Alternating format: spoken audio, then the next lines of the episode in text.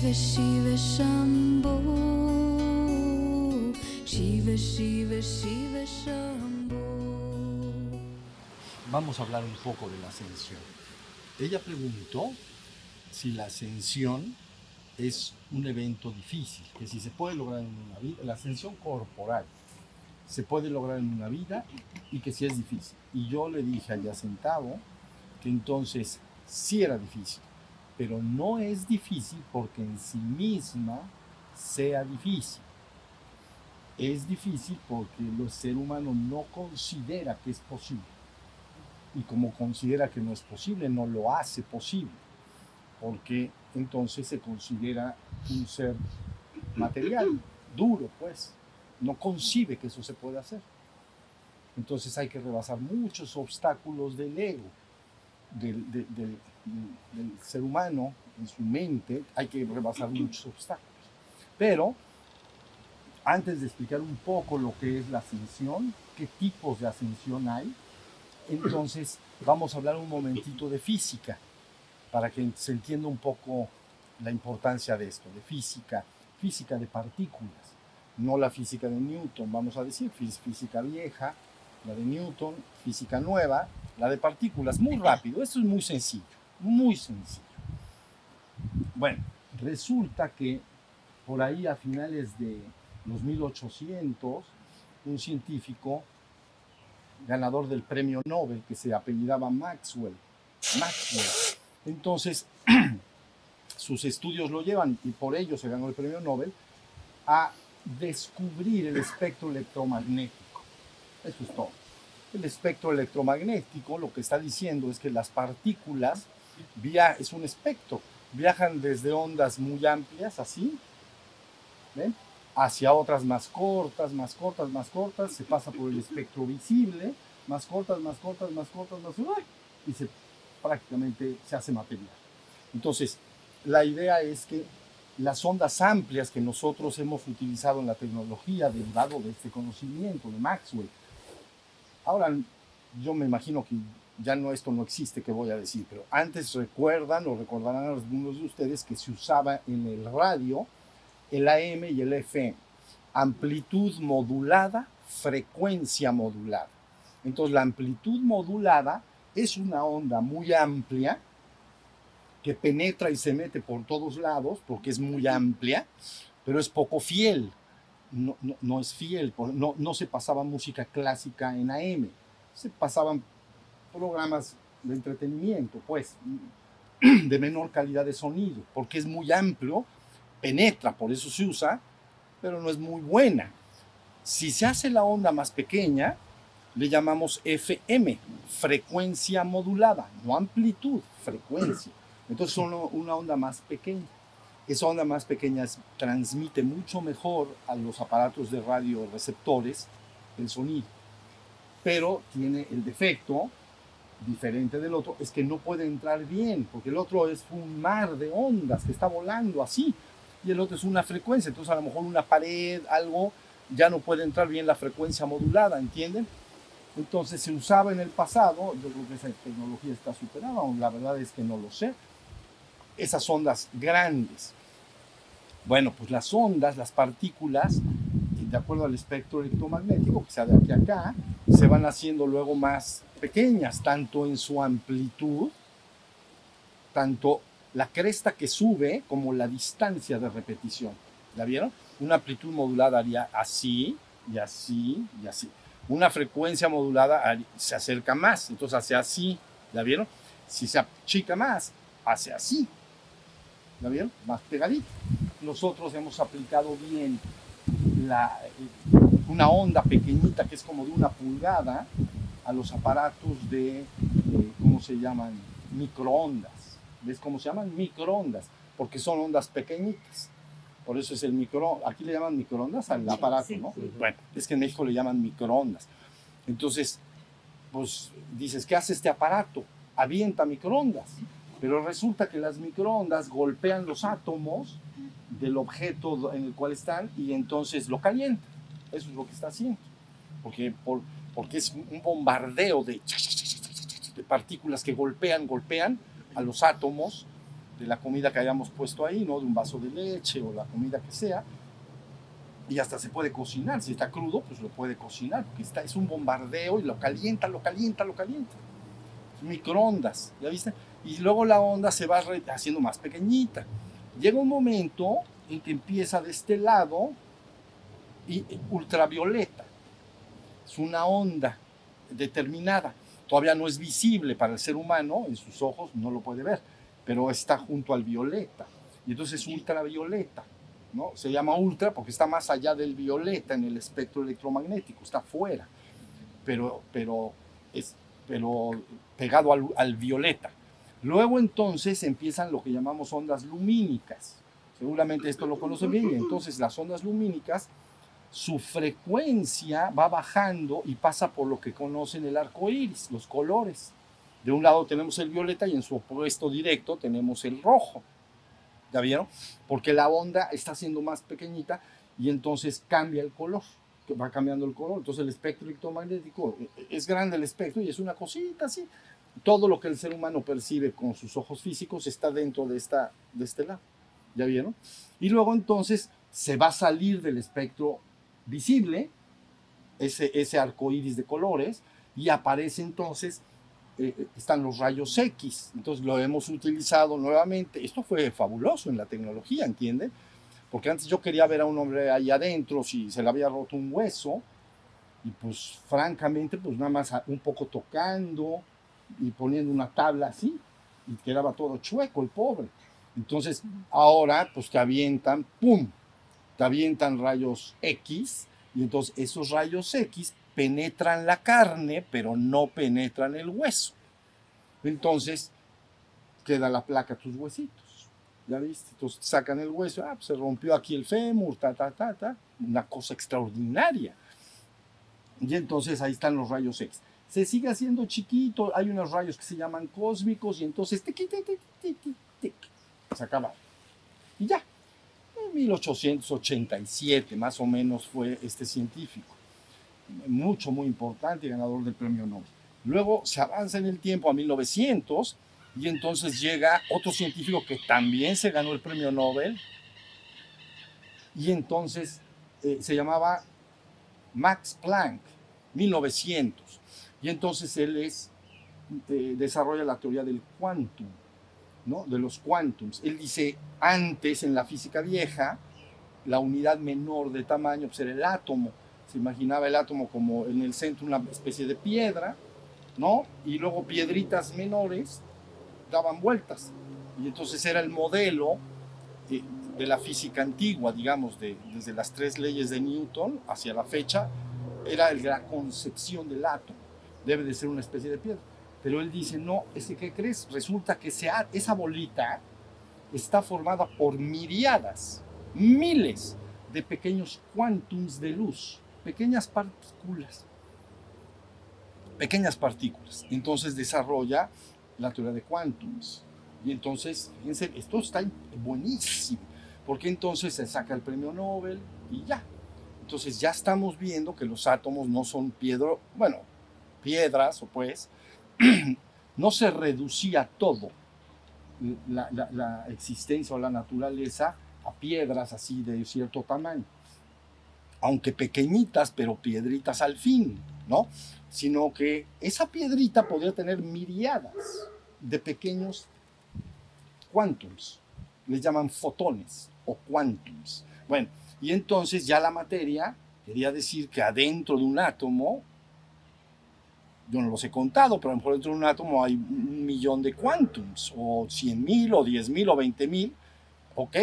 Entonces, es una nueva teoría importantísima, importantísima, porque eso sí ayuda, esto es 1900, 1905 y 1906, entonces Einstein finalmente hace la equivalencia entre energía y materia. Entonces saca dos teorías, la relatividad eh, especial y la general. Bueno, son dos teorías, pero lo que él está diciendo, ¿se acuerdan? Es fácil porque es E igual a mc cuadrado. Eso es todo. Entonces lo que él está diciendo, la materia realmente es materia si está a una cierta velocidad y comportamiento. Pero si se si acelera su comportamiento, se, hace energía.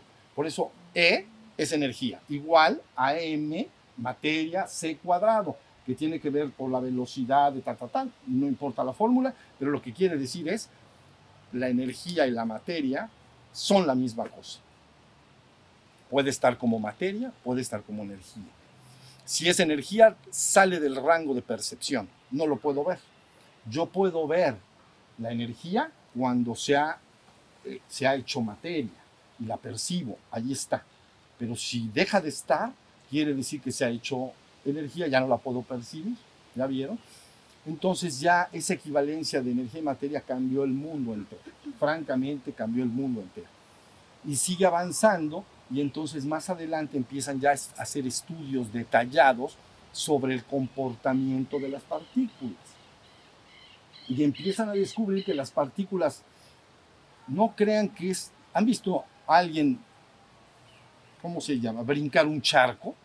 Entonces, charco de agua, charco de agua, un Sí, sí, claro. Ah, exacto, un charco de agua. Entonces la persona es a la una, a las dos y, y brinca. Así no hacen las partículas. La partícula no te experimenta ningún problema, pero ninguno. Puede estar y pff, ya no la puedo percibir. Ya se pasó al, le llaman campo cuántico, pues hay que ponerle palabras a todo, ¿no? Pero ya no está. Yo ya no lo puedo ver. Entonces empezaron a encontrar los científicos que las partículas pasaban, tac, tac, tac, tac, del estado de percepción, es decir, tienes que ubicarlo en el tiempo-espacio. En un tiempo y en un espacio se ubica la partícula y entonces digo, he ahí una partícula. Pero un instante después la partícula ha desaparecido. Entonces se dice, entró al campo cuántico, a- entró a una región en que está en todas partes al mismo tiempo. Y dice, ¿y, por, cómo es? Empieza una cosa que a la lógica humana no le conviene mucho, pero de repente la partícula puede aparecer en cualquier lugar. Y entonces, ¿cómo se desapareció acá y desapareció allá? ¿No? Y entonces las partículas danzan entre el mundo de percepción y el mundo de no percepción. ¿Ya vieron? Y entonces, pero luego se complica peor. Porque bajo la óptica de la física antigua, resulta que las cosas son siempre como son, independiente del observador. El observador solo puede observar el fenómeno, pero no puede alterarlo. Si tú ves a una persona y le avientas una piedra parabólicamente y bien atinado, le va a ir a caer en la cabeza. Pero en la mitad se te ocurre la brillante idea, que ya no le caiga, que ya no le caiga. Sí, le va a caer. A fuerza. Aunque chilles, brinques, ya le cayó. Sí, le cayó. ¿Ya vieron? La física anterior considera que los eventos estudiados y percibidos, que la existencia en sí misma es independiente del observador, que yo puedo observarlo, pero no puedo alterarlo. Y en lo macro eso es verdad. Entonces, si no quiero que le caiga la piedra, no tengo que aventar. Si yo me subo ahí a la azotea y me para abajo y digo, no, no voy a, no voy a caer, no voy a caer, ¡ja! sí voy a caer. ¿Ya vieron? En lo macro. Entonces, esto es muy importante, porque entonces el universo empieza a ser, a ser muy poco razonable. Bajo la óptica antigua, todo es razonable. Si tiro la piedra a cierta velocidad, con tal parabola, parabólica, digamos, sé a dónde va a caer, lo calculo y está todo facilismo. El universo ha sido comprendido. Entonces, créanme, antes de lo que estoy diciendo, la física parece haber estado resuelta. Ya entendimos el universo. Trabaja así. Tres leyes de Newton, se acabó el chiste acá. Bien, pero resulta que entonces siguen los científicos estudiando, empiezan a estudiar las partículas, se les desaparecen y aparecen, pero de una manera verdaderamente que dicen, ¿dónde quedó la bolita? ¿Conocen el juego de la bolita? Exacto. ¿Dónde quedó la bolita? Y, y luego no están ni en los tres. Y empezaron a volverse locos los pobres. Pero, pero bueno, la- sigue avanzando la idea y entonces dicen, no importa, vamos a estudiar. Está difícil, como dicen por ahí, está pelón. Así le dicen acá. Está peludo. Está peludo. Ah, está peludo. Aquí está peludo. Pero vamos a estudiar. Tiene que haber un razonamiento lógico. Tengo que poder entender a las partículas. Pero luego resulta que entonces un científico o un laboratorio, pues, hacía un experimento y le daba un resultado, el comportamiento de ciertas partículas. Bombardea, o sea, se hacen varios experimentos, ahorita comento algunos. Y entonces el resultado es así. Muy bien, pero en la ciencia nadie puede creer nada. La ciencia quiere decir que es un conocimiento verificable por terceros, porque si no es creencia y entra en el ámbito de, pues, lo espiritual, religioso, etc. La creencia es religiosa, ¿no? Puedes creer o no creer algo, pero la ciencia no trabaja así. Su conocimiento debe ser verificable por terceros para que entonces todos lo verifican y dicen, ok, eso sí es, es una ley científica, o sea, ya es un conocimiento científico, ya lo verificamos todos. Por ejemplo, el agua, el agua hierve, un litro de agua hierve al nivel del mar a 100 grados centígrados. Y entonces alguien lo hace. Pero no crean que cuando se publicó el, hallazgo, todos los científicos del mundo dijeron, ah, qué bueno, ya. No, se fueron todos a la playa. Y entonces prendieron sus, sus litros de agua y dijeron, es verdad lo que ese científico en su estudio arrojó, ¿no? Quiere decir que es verdad. Entonces, eso es un conocimiento científico. Entonces tenemos la verificación de todos para, para que no sea creencia. ¿Ya se entiende? Bueno, pues en el caso que estamos hablando, se estudian las partículas y se encuentra un resultado determinado. ¿Ya vieron? Pero en el proceso de verificación, otros científicos en otros laboratorios hacen el mismo experimento. Sorpresa de sorpresas, todos salen diferentes. Y entonces empiezan a, a, a, decir qué es, qué es lo que está pasando, porque a ti te sale una cosa y a mí me sale el otro. Y entró algo que actualmente ya se llama el factor del observador. El observador altera el resultado de las partículas. Entonces, en ese lugar, dices, voy a aventar unas partículas contra este bloque de acero, vamos a decir. Entonces yo sé que va a rebotar. Vamos a decir que eso sea tu experimento. Entonces sí, va y rebota. Pero el otro dice, no, yo voy a aventar las partículas, pero me late que va a traspasar. Y entonces llega la, está acá, llega la partícula acá, se desaparece, reaparece acá y sigue su camino. Factor del observador. Entonces el observador está determinando continuamente el comportamiento de las partículas. ¿Ya vieron? Y las partículas sin brincar el charco no se tienen que esforzar para pasar del mundo de la percepción a la no percepción. ¿Ya vieron? Entonces, esta es la razón por la cual yo le decía a ella, es difícil, pero no es difícil. Lo difícil es que dejes de creer que es difícil, porque tú eres el observador. ¿Ya me entendieron? Y entonces tu cuerpo no son más que partículas, esas partículas de las que estamos hablando en este momento. Porque entonces, si una partícula en el laboratorio puede pasar de la percepción a la no percepción, ¿por qué no todas mis partículas? ¿Ya vieron? Pero entonces la persona piensa que tiene, no, no es de enjundia, aquí dicen enjundia, como no es de ganas, no es de, ahora sí me voy a ascender. No me ascendí. Bueno, mañana otra vez. Contra más pujas, menos te vas a ascender. Y entonces ahí tienen el asunto. El proceso llamado ascensión requeriría un nivel de observador del fenómeno tan, pero tan avanzado en el cual él no tuviera un gramo de duda de que el resultado será el que está diciendo. Con que una cosita así, así mismo, duden, una cosita, el fenómeno no se puede llevar a cabo porque, lo, porque las partículas están obedeciendo al observador. ¿Sí me entendieron? ¿Necesita observador? ¿Uno puede ser el observador? Uno es el observador. Uno es el observador. Cuando está sucediendo si en este proceso, ya, ya hablamos de ascensión, entonces uno sería el observador. ¿Ya? Por ejemplo, bueno, a ver, lo diré. Tengo una discípula, ¿ok? Y esa, lo único que diré es que no es de Puebla. Listo, hasta ahí. Pero entonces esta discípula es un ángel que vino del cielo. Su nivel de ternura, pureza y todas las cualidades más celestiales que ustedes se pueden imaginar, las tiene. Es, no puedes en- sentir en ella ni un rasgo que no sea la pureza absoluta. Una cosa extraordinaria. Y va a las RAM seguido.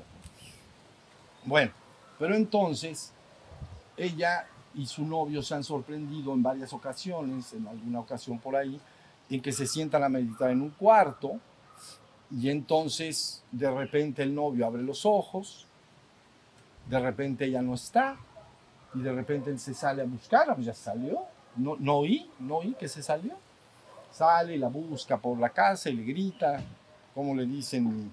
Mi, mi cochino, ¿cómo era la cosa? Chanchita. Mi chanchita, mi chanchita. La chanchita no le contesta. Pero entonces, la chanchita no está. Y entonces, cansado, regresa, entra a su habitación y he ahí a la chanchita, sentada en el lugar donde estaba. Chanchita, te me pelaste. ¿Dónde te fuiste? ¿Te saliste por la ventana? Yo no me he movido. Yo no me he movido. Yo estoy acá. Y entonces llegan conmigo como diciendo, ¿qué, qué está pasando? Yo, tú tranquila, tú tranquila, no pasa nada. Pero algo es importante, mientras la persona entra en esos estados, puede suceder cierto fenómeno como el que estoy hablando. Pero si a esa persona le abres los ojos y le dices, ponte enfrente al espejo y que suceda, empieza. Solo cuando todo su ser busca unirse y fundirse con la divinidad, es que suelta todas las amarras y las partículas no tienen dificultad, no tienen. Simplemente y puede aparecer y reaparecer.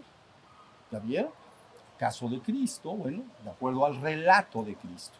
Entonces Jesús es levantado y ascendido en la colina de Betania. Ya lo dijimos, yo te hablaré de varios tipos de ascensión, pero en Betania. Pero entonces, ya, se, ya ahora sí se fue el maestro, pues estaba en Betania, bajo la nube y se lo llevó de nuestra vista. Pero luego, encerrados en un cuarto, como estamos nosotros acá, nos encerramos en un cuarto, y decía, de repente él aparecía entre nosotros. No decía llegó. ¿Entienden? No, tac, tac, tac, tac, tac. Y abren y dicen, ay, ya, ya, hasta miedo da.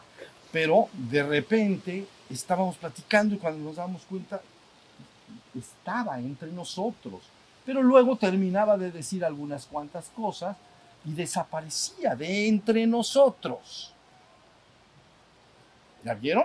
Entonces, para ir entendiendo lo que implica una ascensión corporal y saber que antes de que la ciencia nos hiciera este una grandísima aportación, grandísima aportación no solo para su aplicación en nuestra civilización, digamos, en, en, en lo que es la tecnología, no, en el rompimiento del concepto de lo que es el ser humano y de sus capacidades espirituales o es, es un rompimiento simplemente al decir tu, tu, tu materia ni te creas muy duro puede no ser de un instante puede no ser ya vieron se asemejaría más a que tú ves una imagen en una pantalla pero qué pasa si le apagas la pantalla ¡Pac! ya no está la imagen entonces estos cuerpos tan duros como resultan ser serían más una especie de holograma. ¿Ya vieron? Un holograma tridimensional, así como las películas de ciencia ficción. Aparece el holograma y, y este, Obi-Wan Kenobi. Hola, Obi-Wan Kenobi, ayúdanos por favor. Bueno, ahí vamos, ahí vamos. ¿Se acuerdan de esa película? Este, este Felipe se acuerda. bien. Oh, Iván Kenobi, por favor, échame la mano. No, que no sé qué. Ahí vamos, en el cohete. ¿No? ¿Sí o no? Bueno, entonces se proyecta ahí la- el holograma, ¿ven? Pero es un holograma. De repente se apaga la, el R2D2, entonces se apaga y ya, no está, ya no está el holograma, ¿no? El, el- el robotcito proyectaba el holograma y simplemente ya pasó la información, se apaga y ¡pum! ya no está. Pero esto, mis vidas, para que llegue a la conciencia del ser humano y lo asuma hasta la última fibra de su ser, es una cosa extraordinaria, de, de difícil, que lo asuma, que, vas, que se puede. Porque dices, no, no, no, yo desde que vine al mundo estoy más duro que de duro. Entonces, duro me iré. Duro me, y más duro. Al final te vas a poner más duro. Entonces, así es lo que te va.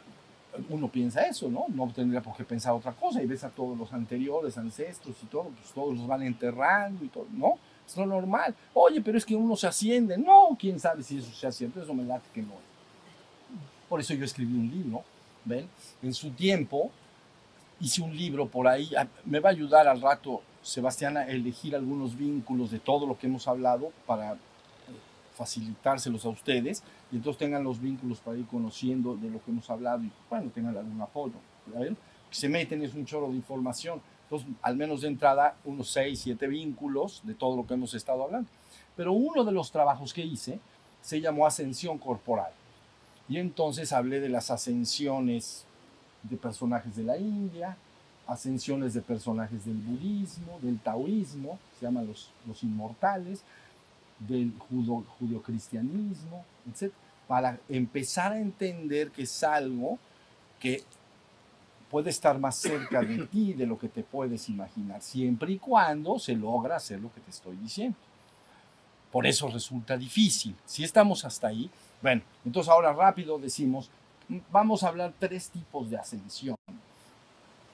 Hay un tipo de ascensión que se llama levantamiento del cadáver. Eso quiere decir ascensión después de que el cuerpo ha muerto. Entonces, el proceso se estaba llevando a cabo. Por alguna razón, el cuerpo ha muerto. Entonces, ya, ya, ya se murió la persona, ¿no? la, la, la, velan, pues, en la tradición, la entierran. Y entonces se dice levantamiento del cadáver, porque verifican posteriormente el, ¿cómo se llama?, el ataúd, y entonces ya no está. A veces queda parte, a veces queda parte y casi seguramente el pelo y las uñas, ¿ok? Porque están, diríamos que están muertas. Si te muerden el pelo, no puedes sentir, ¿ya bien? Esta es una parte, bueno, es parte de mí, lógico, pero es como si estuviera muerto, ¿ves? no siente nada, algo así. Y las uñas, si tú la muerdes, no hay dolor, ¿no? Pero si te muerdes otra parte, sí te puede doler, te va a doler.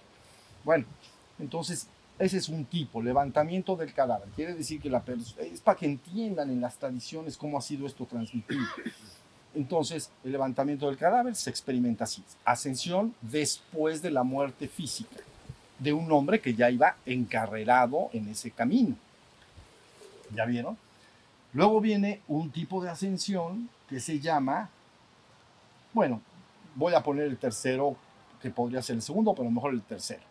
Mejor el, nos vamos a ir a una ascensión que se llama ascensión corporal antes de la muerte del cuerpo.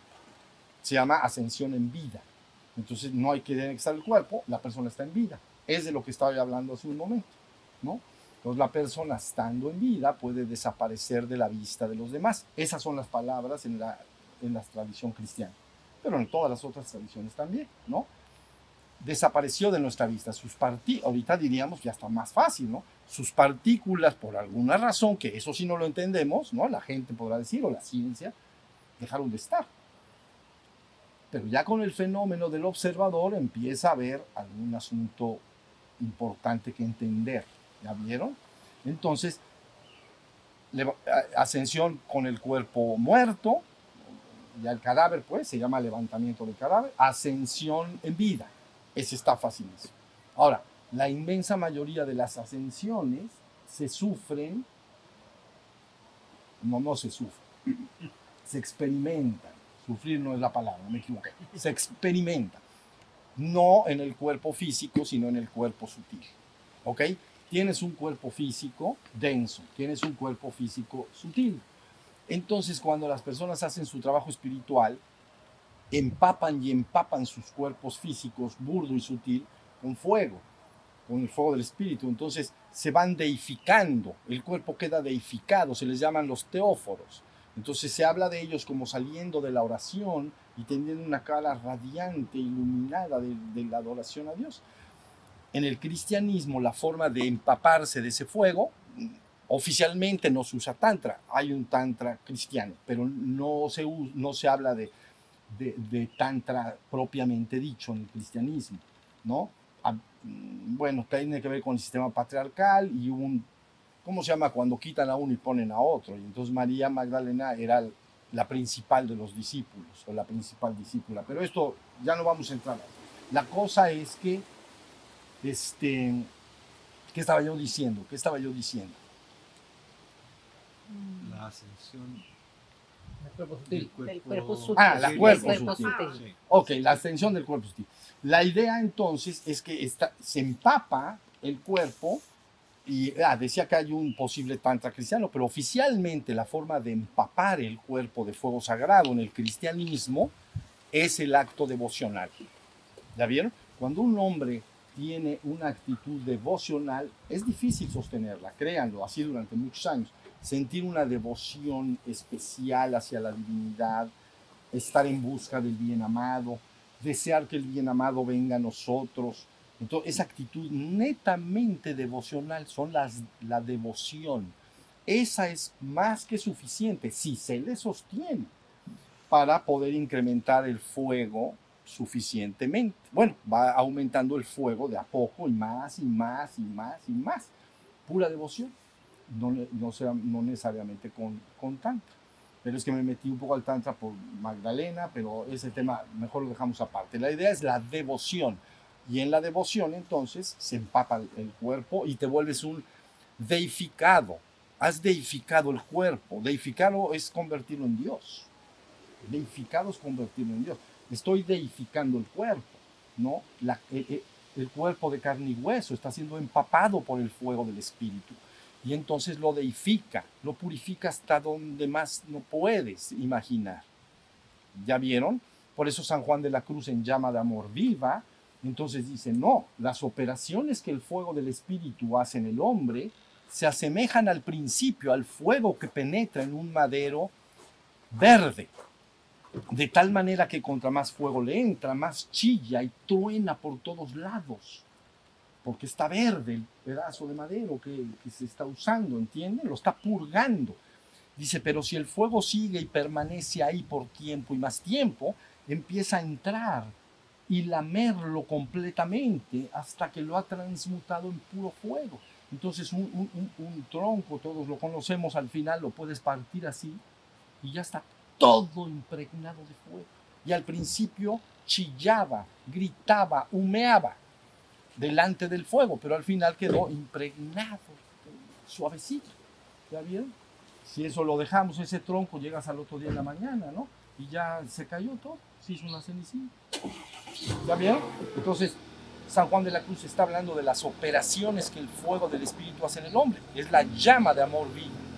Por eso dice, llama de amor viva que dulcemente hieres de mi alma en lo más profundo. Dice, pero eres, es- eres esquiva, me lastimas. Y luego la poesía dice, ya no eres esquiva. Y luego dice, rompe ya si quieres la tela de este dulce encuentro. ¿Ya vieron? Eso, eso es lo que dice llama de amor. Dice que primeramente el fuego se activa, luego hace chillar y purgar a la, a la persona, le saca el ego, pero totalito, y luego lo sigue impregnando y lo transfigura, ¿no? Y entonces ya al final el ser o el alma o la persona no quiere más que gritar, rompe la tela de este dulce encuentro, como si dos amantes están separados por una tela. ¿Saben que se hacía el amor en el pasado con un agujerito? Es muy incómodo. Eso no, se- eso no se puede bien. Y muy fome. ¿Mm? Y muy. ¿Qué es fobis? Sí, eso es. Aburrido. Aburrido. Aburrido. Sumamente. No sabes por dónde andas. Eso no conviene nada. ¿Qué ocurrencias tenían esos hombres del pasado? Rompe. Si te toca a ti, eh, mete los dedos en el agujerito. Rompe la tela de este dulce encuentro. Ese es el amor que se experimenta hacia el amado. ¿Ya ve? Por eso dice ya no eres esquivo, ya no me lastimas, ya no me haces chillar. Dice, pero ahora por favor rompe la tela de este dulce encuentro para que me funda contigo. Llama al amor divino. Poderoso, poderoso. Bueno, y luego, ¿en qué estamos? En- ah, la idea es que volvemos a la, está la ascensión del cuerpo completo, que es antes de vida, pero luego hay una ascensión que es bastante, es la más frecuente, en el cual el ser humano ha pasado por un proceso de despertar, impregnar más fuego, con devoción, y aparte que tampoco se empezó en esta vida, se tiene más trabajo y entonces llega un momento en que es suficiente para levantar el cuerpo físico sutil, pero no el denso. Entonces la inmensa mayoría de ascensiones pasan por un ritual que se llama el ritual de la ascensión. Entonces la persona que se muere normalito, pues, se muere. Pero entonces viene una separación en honor a la verdad del cuerpo físico denso, ¿no? Queda una cáscara, se le llama, ¿no? La cáscara queda. Pero que hay una réplica que es el cuerpo físico sutil. Si está debidamente, digamos, impregnado en fuego, tendrá que pasar por, bueno, puede pasar por el ritual de la ascensión. Se le ayudará para ello y entonces se logrará que el ritual se lleve a cabo. Entonces el que es levantado es el cuerpo físico, pero no el físico denso, el físico sutil, por lo tanto nadie se enteró de nada. Pero de eso sí hay continuamente pasos del reino humano al reino sobrehumano en este ritual de la ascensión. ¿Ya vieron? Entonces, en el proceso de- del ritual de la ascensión tiene que venir un proceso contrarrotatorio. Quiere decir, bueno, se le va a ayudar, ¿entiendes? ¿Quieres padrino? Vas a tener padrino. Y entonces, la idea es que la energía ascendente que llamamos de la madre sube en este sentido, contrarrotatorio, así sube. Y la energía del padre desciende a favor, desciende a favor de las manecillas del reloj y hace esto, contrarrotatorio en el mismo espacio. Eso es la construcción de lo que se llama un Merkabah. Un Merkabah es Merka y va. Va es cuerpo, Ka es eh, espíritu y, y Merk es luz. Es, entonces se lee al revés. Cuerpo espiritual de luz. Un Merkabah es un cuerpo espiritual de luz. Entonces la persona tiene ya construido su Merkabah por el trabajo anterior. Dijimos los tesoros que el Señor tiene guardados para ti en los cielos y que no los empezaste a te- a atesorar en esta vida. Cree, seas agnóstico, ateo lo que seas, si tú has sentido un amor extraordinariamente puro y universal, tienes tus tesoros en el cielo. Aunque seas el más ateo del mundo o el más agnóstico, o eso no importa nada, porque es un asunto de la energía, del espíritu. Si has estado en el estado de paz más inquebrantable, eso se transporta de inmediato a tu cuerpo superior, a tu cuerpo de luz. ¿Ya vieron? Y entonces se va acumulando un Merkabah. Es tu, es- ese es tu cuerpo de luz, vamos a decir. Bien, pero si va a suceder este proceso, entonces ese mercado, si la persona normal se muere, es que depende, hay, muchas formas, depende de su conciencia dónde va a estar, pero podría subir a ese mercado. Pero en el ritual de la ascensión tiene que llevarse a cabo, llamas- llamaremosle un atornillamiento. Se tiene, aquí estaría el de arriba y el de abajo está acá. Entonces, para que ya se complete el ritual de la ascensión, debemos hacer esto y atornillar. Ah, pues ya sé, como una botella que está de cabeza y, tenemos nuestra tapa atornillable, ¿ven? De vino, de esas así con atornillable o de agua. Ah, pues como esta, aquí la tenemos mejor. Ahí está. Entonces, aquí está el ser humano. ¿La vieron? Ahí está, sentadito, feliz. Bueno, y aquí está su mercaba, los tesoros que tienes guardados en el cielo. Hay unos que tienen una botella así y hay otros que tienen un botellón. ¿Entienden? O sea, crean que esto no se detiene. De gloria en gloria, vidas. Y entonces la persona está sentadita acá y este, este bot- esta rosca, pues, esta tapa sería el fuego de la madre.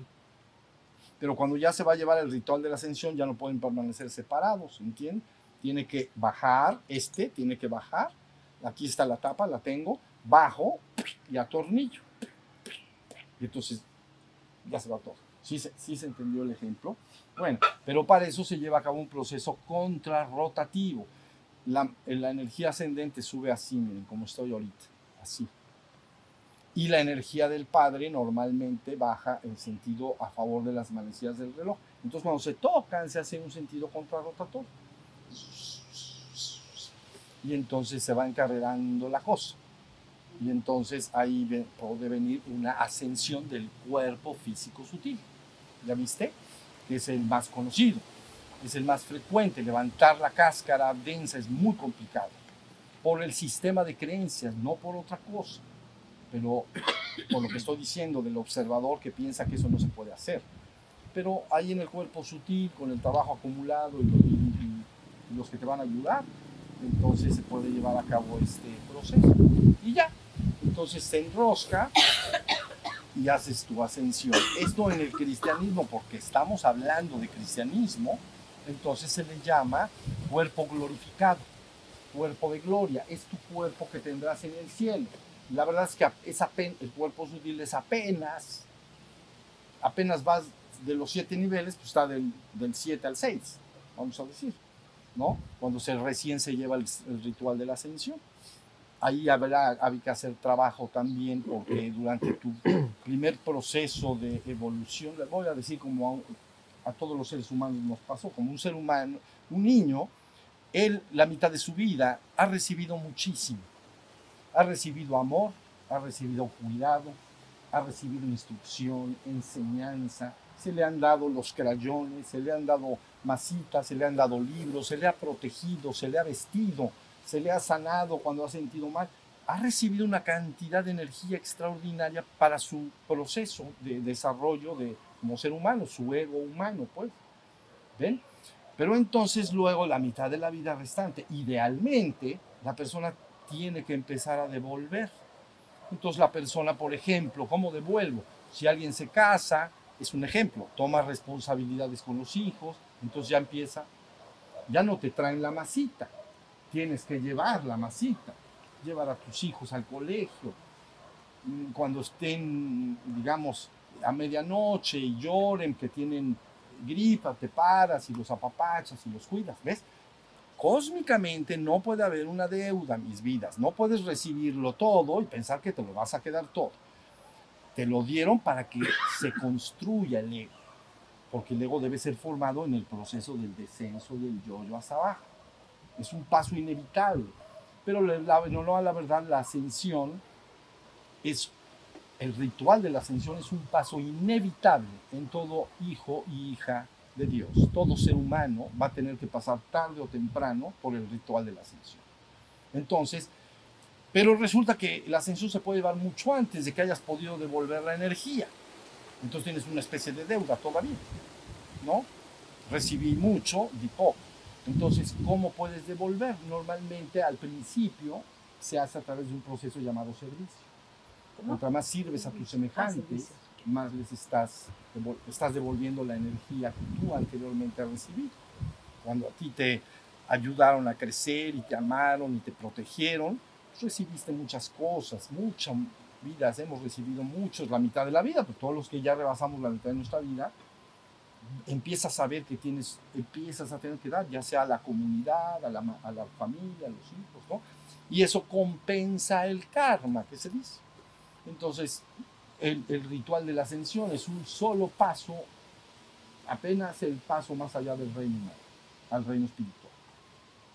Y ahí tendrás que seguir compensando las cosas. Y, ahí, y de ahí, pues viajarás más y más a la lejanía. Por eso yo les decía ayer, hasta el último, hasta la última chispa, hasta de nuestros hermanos será recogido. No me importa si creen, no me importa si no creen, porque el plan divino, creas o no creas, no le importa gran cosa. Tú bajaste para acá, es una chispa divina, tú te vas para allá, porque ese es el plan. Aunque no te guste, pero sí te gusta, porque no es en tu contra de tu voluntad, sí te gusta. Y por eso yo les dije ayer, volvamos a casa, volvamos al hogar, levantemos las carpas y reanudemos el camino a casa. ¿Por qué no? yo los veo y digo, con que se enfoquen y que hagan su trabajo, puede consumarse el proceso y llevarnos a, a todos. Mi idea, yo soy bien ambicioso, yo quiero a todos conmigo. Bueno, que todos como una gran familia, vamos a decir, ¿no? Porque hay una cantidad específica de chispas divinas actualmente, ¿eh? no se me vayan a más, porque entonces en el mundo hay una cantidad específica de chispas humanas atravesando el reino humano. Yo no las he contado, pero las calculan en 70 mil, 70 mil millones, para que me entiendan. Se- no, perdón, 60 mil millones. A ver, quiere decir que son 60 mil. Si en la Tierra son 6 mil, ¿cuántos sabemos en la Tierra? Son 7, pero vamos a ponerlos 6. De fuéramos 6. Somos 7, pero somos 6. 6 mil millones encarnados. Pero la familia humana en su colectividad, entonces son 60 mil. Quiere decir que el 90% no está ahorita con nosotros. Unos ahí vienen y otros se marcharon. Pero pues nosotros nada más estás pasando así, más o menos como estamos de este lado. Imagínate que nos echamos a la alberca y ese, estás en, el- en la tierra como hay en la alberca. Te sales del otro lado, es un pasadero de entradas y salidas y entonces ahí tienes. Bueno, pues las 60 mil almas, no, no me gusta la palabra alma, es muy confusa, pero las 60 mil chispas divinas tienen que pasar por el ritual de la ascensión porque es pla- parte inevitable del plan divino. No puedes evitarlo, sí puedes posponer. ¿Cuánto? El tiempo que tú quieras. Eh, Si tú estás a gusto experimentando el reino humano y te quieres quedar el tiempo que quieras quedar, está bien.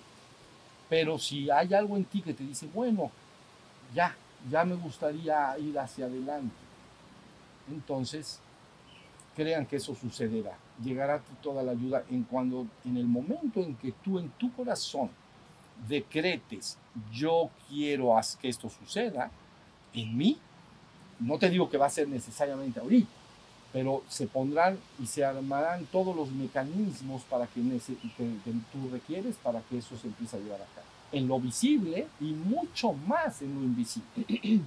En lo visible te llegarán amigos, libros, te llegará enseñanza, ¿ya vieron? Pero en lo invisible te llegará toda la energía que requieres, toda. No la vas a saber al principio, pero de todas maneras ahí estará.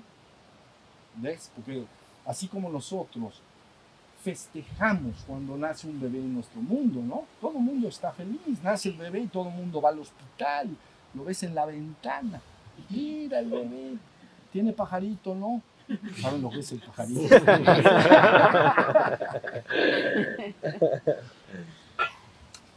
No tiene. Bueno, buenísimo, nos tocó una, un angelito de Dios, una, una hembra preciosa. Tiene pajarito, otro de estos que son rabia, chico. Otro- otra rata de dos patas. Angelitos, ratas de dos patas. Qué mal nos fue. Qué mal nos fue a nosotros, tan, tan inocentes que son los hombres, somos, ¿no? Pero bueno, todos festejan, todos van el cristal, todos van con la mamá, es una fiesta, traemos a nuestros bebés al mundo, ¿no? Bueno, pues más o menos igual cuando alguien hace su ritual de ascensión. Eres un festejo y eres, eres es- nada más amado que eso. Nada más amado que alguna chispa divina ingrese en el siguiente rey. ¿Ok? Entonces, esto pueden tomarlo en el rango de la creencia, pero si ustedes practican, cada vez va a ser menos creencia y más vivencia. ¿Entienden? Y si algún día siguen practicando y empiezan a sentir que de ahí arriba, ¿conocen los globos aerostáticos? Ah, pues parecido a este también, así. Entonces, fíjense bien, porque está el globo aerostático así, y abajo está la canastilla, y ahí estás tú. Cuando empieces a sentir que caminas, pero que hay un globote arriba que te está empezando a jalar, entonces prepárate. No vaya a ser que cuando menos esperes te den el jalón. Pero bueno, pero buenísimo, buenísimo. Digo, no, entiéndanme, no es de un minuto, no es hoy. Pero quiero que entiendan que esto que les estoy diciendo es demasiado, esto es mucho. El hombre nunca jamás ha estado expuesto a todo lo que estoy diciendo. Nunca. Y en esta época se van a enterar. Porque yo he afirmado que viene un cambio, que está en un cambio de era, y entonces todo se va a revolotear por todos lados. Ya se está, ya lo vieron ustedes que se revolotea, pero posterior al revoloteo, cuando las aguas calmen, ¿no? Entonces vendrá el regreso del yoyo. Nuestra civilización prosperará cada vez todo lo logrado científicamente, desde el punto de vista tecnológico, seguirá avanzando de manera extraordinaria mientras el yoyo regresa, pero añadiendo el despertar espiritual de los seres humanos, una civilización hiperdesarrollada en en lo tecnológico, en lo científico, de- y aparte despertando. Es cuando el yoyo debe de venir regresando. Nosotros sabemos bien bueno, algunos en el pasado dejaron anunciado bien, pero yo lo conozco bien también, hay relojes y tiempos cósmicos. Y entonces hay una cosa que se llama signo de los tiempos. Con esto termino. Signo de los tiempos. Entonces, el signo que se sabía, que, te- que se decía, cuando esos signos estén, estarán los tiempos finales. Bueno, buenísimo. Entonces, el signo decía más o menos así. Allí en el mundo se va a revolotear todo y seguramente se buscará más allá de las naciones, ¿no? Las naciones ya platicábamos que a grandes rasgos luchan por dominar entre dos fuerzas, ¿no? La propiedad común, la propiedad privada. Pero se hace un abanico ya, actualmente no son dos cosas, es un abanico de muchas posturas políticas y todo. Pero entonces, desde hace 200 años a la fecha han estado luchando, quedó bien definido, ¿no? Este, ambas posturas en de 1800 a 1850. Y entonces están luchando este, por dominar una sobre la otra y, y debido a que no puede dominar una sobre la otra se ha abierto un... Ah, pues yo tengo uno, miren, se los voy a enseñar por... Lo traje por si hay calor. Entonces aquí está, este es mío. Bueno, entonces está una postura acá, vamos a decir, izquierda, pues está una postura derecha, pero van naciendo, no, pues que socialdemócrata, esto y lo otro, pero finalmente son dos visiones, ¿ya vieron? Llevamos entonces 200 años en, esta, en este ajuste, como yo lo dije, como el esposo y la esposa eh, pelean entonces tienen que ir con un asesor en decoración, ¿no? Ambos, hay que entender algo, ambos quieren el bien de esa casa, ¿entienden? El esposo y la esposa quieren el bien de esa casa, quieren una casa hermosa y todo, pero tienen diferente visión. Y entonces eh, pues hay pleito entre ellos, pues, entonces van con un asesor y el asesor de alguna manera le tiene que decir, sabes una cosa, este, ya oí las posturas, pero tratemos de hacer algo. Entonces nace un meta autoridad, más allá, nace lo que llamaríamos, porque le van a hacer caso a él en cierta manera, es una nueva potestad por encima, ¿ya vieron? Entonces, en el mundo, como llevamos 200 años con esto y no se ha terminado de resolver, y de alguna manera, eh, de alguna manera, este, sigue pujando ambas partes y haciendo tantas complicaciones, empieza a nacer un- una potestad atrás. Y esa potestad en los signos de los tiempos le llaman algo así como un gobierno que está por encima de las naciones atrás. Entonces le llaman el nuevo orden mundial, el nuevo, o le llaman aldea global, tiene esos nombres, pero están, todos están buscando un mundo de paz, seguridad y vida digna. Todos lo buscan, pero como que no, no sabemos cómo. Paz, seguridad, vida digna. Que todos tengan lo que necesitan. O sea, como el esposo y la esposa, ambos quieren el bien, ambos quieren una casa hermosa. Nos ponen de acuerdo. Algo parecido. Entonces, de alguna manera, el signo de tiempos dice, cuando nazca y aparezca esta nueva gran potestad, como un nuevo orden, un nuevo gobierno, vamos a decir, los tiempos son llegados. ¿Ya vieron? Los tiempos llegaron. No prevalecerá mucho, es un tránsito pequeño, ¿sí se entiende? No, no va a prevalecer mucho esa aldea global y esa, digamos, este gobierno mundial que a veces le llaman nuevo orden mundial, todo eso. No está destinado a prevalecer. Es el esfuerzo del ego humano colectivo por construir algo en que nos solucione el problema a todos. O sea, pues ya nos ponemos en manos de un gobierno mundial y que ya no haya problemas, que todos tengamos paz, seguridad y vida. digna. ¿Ya vieron? Es un intento, es un esfuerzo. El ego humano buscando crear un reino en este mundo en el que haya paz, seguridad y una vida digna. Ya hasta ahí va la cosa. Pero eso, desde el punto de vista espiritual, se le llama tiempos llegados. ¿No? Cuando se diga paz y seguridad, el tiempo ha llegado. Entonces, se sabe que cuando se ha manifestado esto, como un intento del ego por construirse un reino en este mundo, un reino bien, o sea, no, no es malo, tratar de tener un mundo mejor para todos, pero lo hace el ego humano. Entonces ya quedó. Entonces, ese es el momento en que el yo-yo ha llegado a su nivel de mayor manifestación exterior. ¿Ya vieron? Y entonces el yo-yo tiene que empezar a subir. Si el yo-yo empieza a subir, entonces tiene que nacer la enseñanza que va a empezar a despertar a la humanidad. Y entonces ya viene el proceso de regreso. ¿Ya vieron? Se habla de un gobierno inicial y luego a veces le llaman el gobierno de Cristo, ¿no? Este, cosas por el estilo, ¿no? Primero un enfrentamiento, pleitos, todo, y luego un gobierno en que ya todos los seres humanos estén gobernados por la conciencia despierta. Se le llama el gobierno de Cristo. Y luego se dice, bueno, pero como no todos van a ascender de boleto, entonces vendrá el milenio. ¿Ya vieron? Así se llama. Mil años para que toda la humanidad que vaya naciendo, etcétera, vaya ajustándose y logrando su ascensión.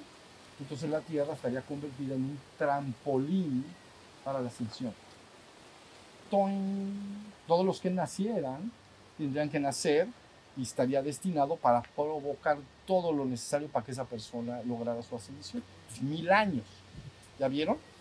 Entonces, esto proviene de revelación, de Apocalipsis, pues, ¿no? Para que me entiendan, porque estamos hablando en términos cristianos. Entonces, una vez que pasan los mil años, con el gobierno de Cristo, ¿qué quiere decir gobierno de Cristo? La humanidad despierta. Por lo tanto, ahora sí, ya con la luz de la conciencia, una humanidad diferente. Ellos crearán su realidad. Yo no quiero crearla, que ellos la creen, que la humanidad lo crea. Pero la creará no el ego de los hombres, la creará la conciencia lúcida y despierta. ¿Entienden? Por eso se llama gobierno de Cristo. ¿Ya vieron? Pasan los mil años y, y luego el fin. Y entonces quiere decir, regresamos todos a casa. Ese es el plan, a ver hasta dónde llegamos. A ver hasta dónde. Pero ese es el plan. Eso sí se los tengo que decir. Entonces, cada ser humano ahora en adelante va a estar enterado de lo que yo estoy diciendo, va a ver sus posibilidades, se le va a decir exactamente lo que tiene que lograr, cómo tiene que activar su parte energética, etcétera, para que se lleve a cabo lo que se tiene que llevar. Entonces al hielito nos lo llevamos al reino espiritual, que es agua. Y ya de ahí, pues felices, nos vamos al, al vaporcito. al vapor, le llaman aquí vapor, ruso, le llaman ruso también, el vapor. Si está más o menos clara la idea, entonces no tengan miedo, no se preocupen. Esto, esto estaba destinado a pasar. Esto, esto va a pasar y aparecerán muchas cosas. Entonces, todos los que entiendan, en vez de alimentar, vean bien, en vez de alimentar con sus corazones y con su mente eso, mejor trabajar en su trabajo espiritual para que en vez de picar más el mar, ¿ves? Cuando el mar está picado, no lo piques más. Tú dedícate a tu meditación, a tu despertar, ser una persona amorosa, hasta que las aguas, se, por lo menos no colabores en que se pique más. ¿Ya viste? Que se vaya aplacando y entonces veremos qué, qué hacemos. Yo he dicho que América, México también en particular y América también, tiene que hacer una gran función porque de ahí saldrá la enseñanza para el despertar colectivo de la humanidad. México y América. Entonces, este, pues hagan su, hagan su papel. Entonces, ¿cómo hago mi papel? Pues me mi trabajo, me, hago mi vida normal, mi trabajo, mi profesión, pero no olviden lo que les estoy diciendo. Hagan su trabajo, traten de estar en su despertar y entonces vamos a ver si esa parte aprieta, yo aprieto más. Ellos aprieta, se aprieta para abajo, yo aprieto para arriba.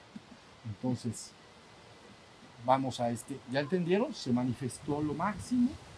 Si fuera la vida de un hombre, se manifestó hasta los 35 años el ego y se desarrolló como ser humano física, emocional y mentalmente. Y aparte logró crearse una vida en el mundo. Apenas empieza, tiene 35 años, pero a lo mejor ya, ya tiene algún pequeño negocio o tiene un trabajo o lo que sea.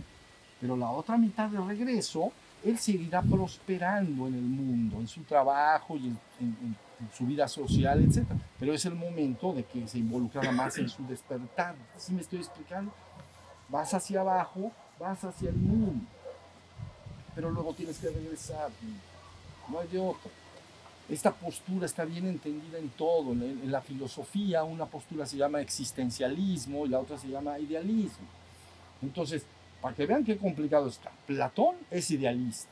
Entonces él dice, no, no, no, no, no. Aquí es ilusión, nos tenemos que remontar a las ideas superiores, es idea- el idealismo en la filosofía.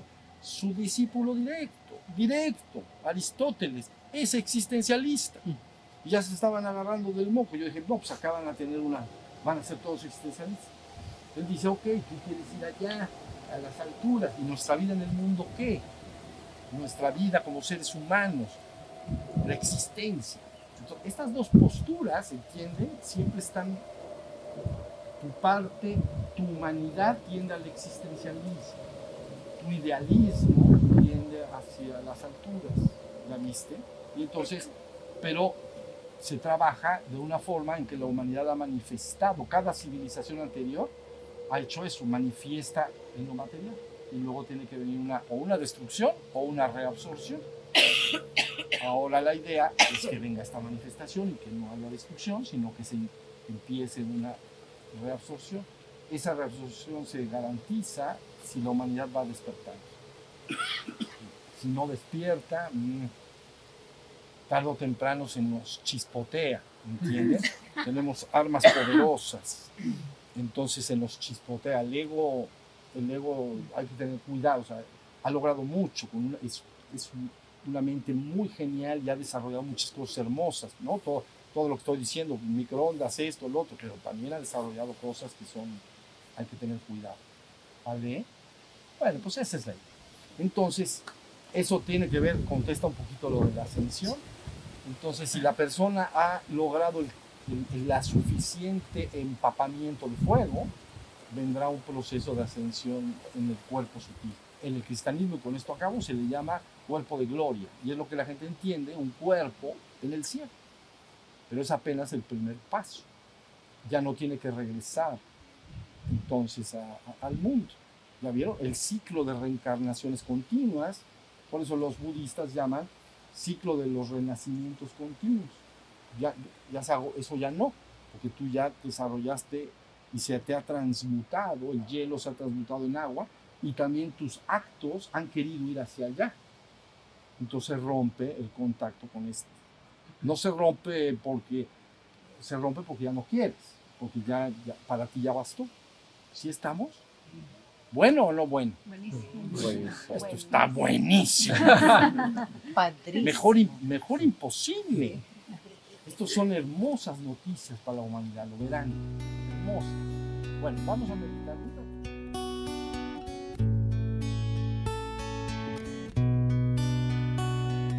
Shiva, Shiva, Shiva, Shambho. Shiva, Shiva, Shiva, Shambho.